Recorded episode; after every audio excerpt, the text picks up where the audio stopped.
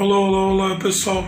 Nossa reflexão de hoje a gente vai desmanchar uma narrativa que tem muito de uns anos para cá e nos nossos dias são muito pre... é, essas narrativas são muito presentes.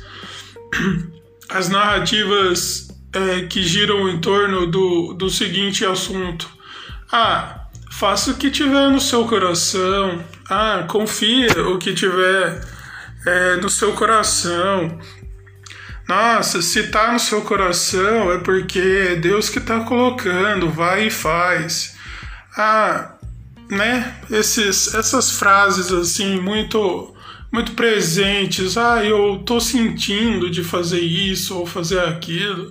Até mesmo as pessoas que que dizem que conhecem a Deus usam esse tipo de narrativa. Ah, eu tô sentindo de de Deus, disso, daquilo. Ah, eu tô sentindo de Deus que essa é a pessoa para mim. Enfim, são narrativas que tanto num extremo quanto no outro são derrubadas pelo versículo central da reflexão de hoje. Jeremias, capítulo 17, versículo 9 diz assim: O coração é mais enganoso do que qualquer coisa a sua doença é incurável. Quem pode compreendê-lo? E, e assim, né, analisando rapidamente o contexto né, desse capítulo de Jeremias, ele já começa dando uma, uma cacetada, né? Gente começa dando uma paulada, porque Deus já fala para Jeremias que o pecado do povo tá tão enraizado, tá tão gravado ali que é como se tivesse sido escrito com diamante, né? Olha só como que como que a palavra de Deus é rica e nos sempre nos nos posiciona na vida, né? Se a gente pensa só um pouquinho sobre o diamante, o diamante ele ele precisa do fogo, né, para ser pro para o carvão ser transformado em diamante, para as moléculas se rearranjarem e uma estrutura formar a outra. E, e, veja só, né? Por que será que Deus usou essa linguagem para começar esse capítulo, né? Putz, porque o negócio estava tão enraizado, tão presente, tinha se tornado tão comum, tão natural, né? Tão normal que o povo já não estava mais percebendo as, as coisas erradas que eles estavam fazendo, né? E quando a gente pega e encaixa uma peça lá do Novo Testamento, né? Porque Jeremias está no Antigo Testamento. E quando a gente encaixa uma peça lá do Novo Testamento na reflexão de hoje, por exemplo, quando os famosos religiosos quiseram achar ruim com os discípulos de Jesus porque eles não obedeciam à tradição de lavar as mãos antes das refeições, né?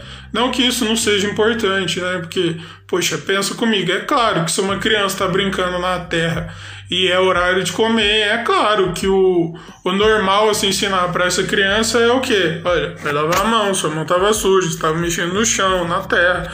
É natural, entendeu?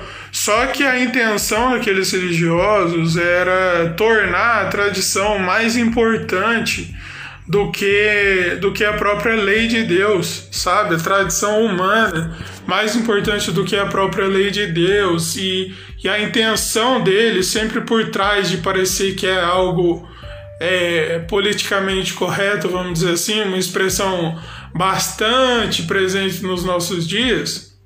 É, a intenção deles por trás disso era sempre querer que Jesus tropeçasse, sempre pegar algo errado em relação a Jesus. Mas, olha só o que Jesus fala para eles: é, olha, é, o que entra no corpo ele vai pelo estômago e, e, e é eliminado.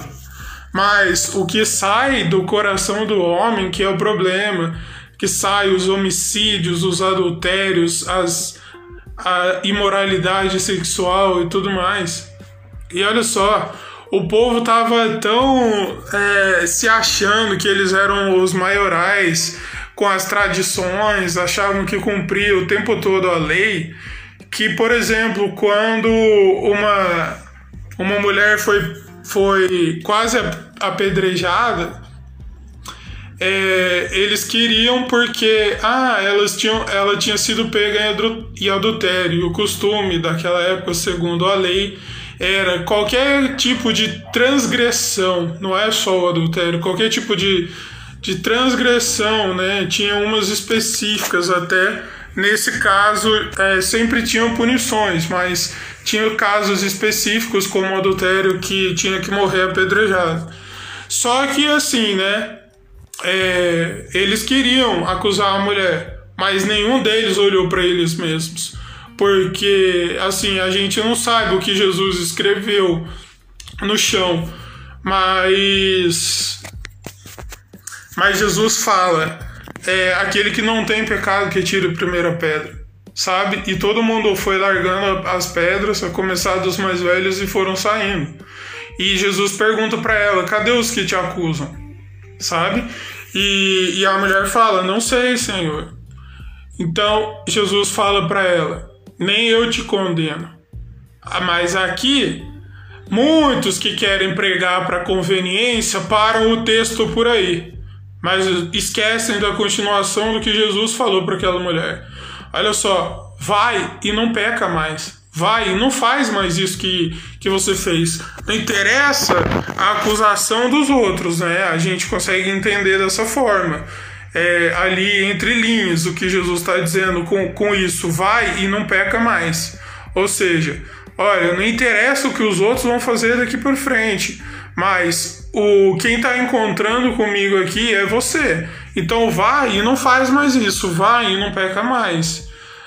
Ou seja, Jesus estava querendo mostrar é, com, com essa abordagem que não é porque a mulher e os, e os e as outras pessoas presentes, mais precisamente homens ali presentes, é, não é porque eles sentiram no coração que cometer um adultério ia fazer, fazer satisfação, felicidade, que tem que confiar no coração para ceder a isso e fazer, sabe?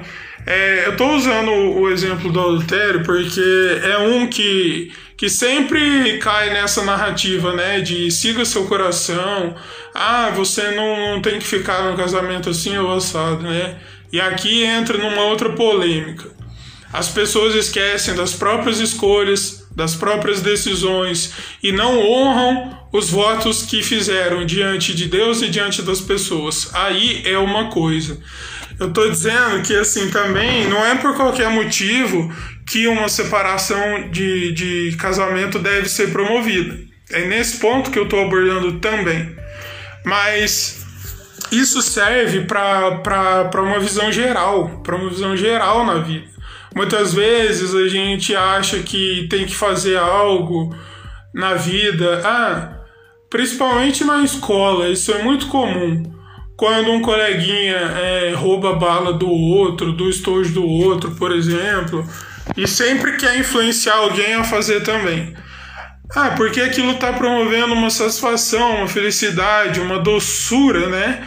E como ele não está sendo pego, ele acha que não tem problema, ele acha que ele é o esperto. Mas é aí que tá quando Jesus fala: olha, é do coração que, que vem os homicídios, os, os né, assassinatos, o adultério, a imoralidade sexual. E esse é o problema. E aqui ficam algumas aplicações finais sobre esse assunto. Por que será que a gente tem confiado mais no nosso coração do que na palavra de Deus? E quando eu digo palavra de Deus, não é algo resumido ao fato de que, ah, eu. Como muitas pessoas às vezes falam, ah, eu fui na igreja, o, o, o o, o sacerdote lá da frente lá, o padre, o pastor, falou lá da palavra de Deus, nossa, eu senti Deus falar comigo. Não é meramente é, limitado a isso, sabe? Mas quando eu falo da palavra de Deus em si, é, é do que está escrito, do que Deus deixou. E a gente tem esquecido das coisas, sabe? A gente pega muitas vezes só o que está escrito para nossa conveniência e abandona o resto. Por que será que esse versículo de Jeremias ele não é muito popular? Porque ele nos denuncia, ele aponta para nós, ele aponta para nossa natureza pecaminosa, para os nossos erros, para as nossas falhas, e ninguém quer admitir que está errado por causa do orgulho, da arrogância, do egoísmo. E tudo isso é da nossa natureza, mas a gente não quer admitir isso. A gente não quer que a palavra de Deus venha e entre em nós e comece a falar: olha, você precisa mudar isso, você precisa mudar aquilo.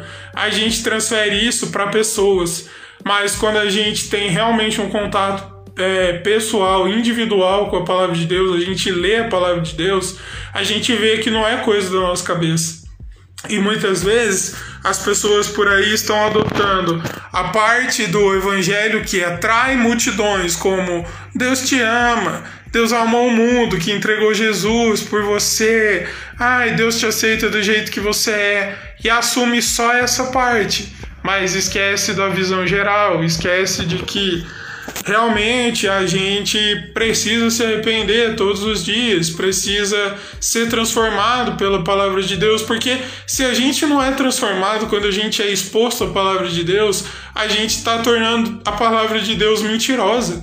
Porque na própria palavra de Deus está escrito que ela é viva e eficaz, ou seja, ela vai e cumpre o propósito que Deus é, inspirou pessoas a escrever, a registrar aquilo sabe? E então, o que tem o, o que tem feito a gente confiar mais na nossa emoção do que na palavra de Deus?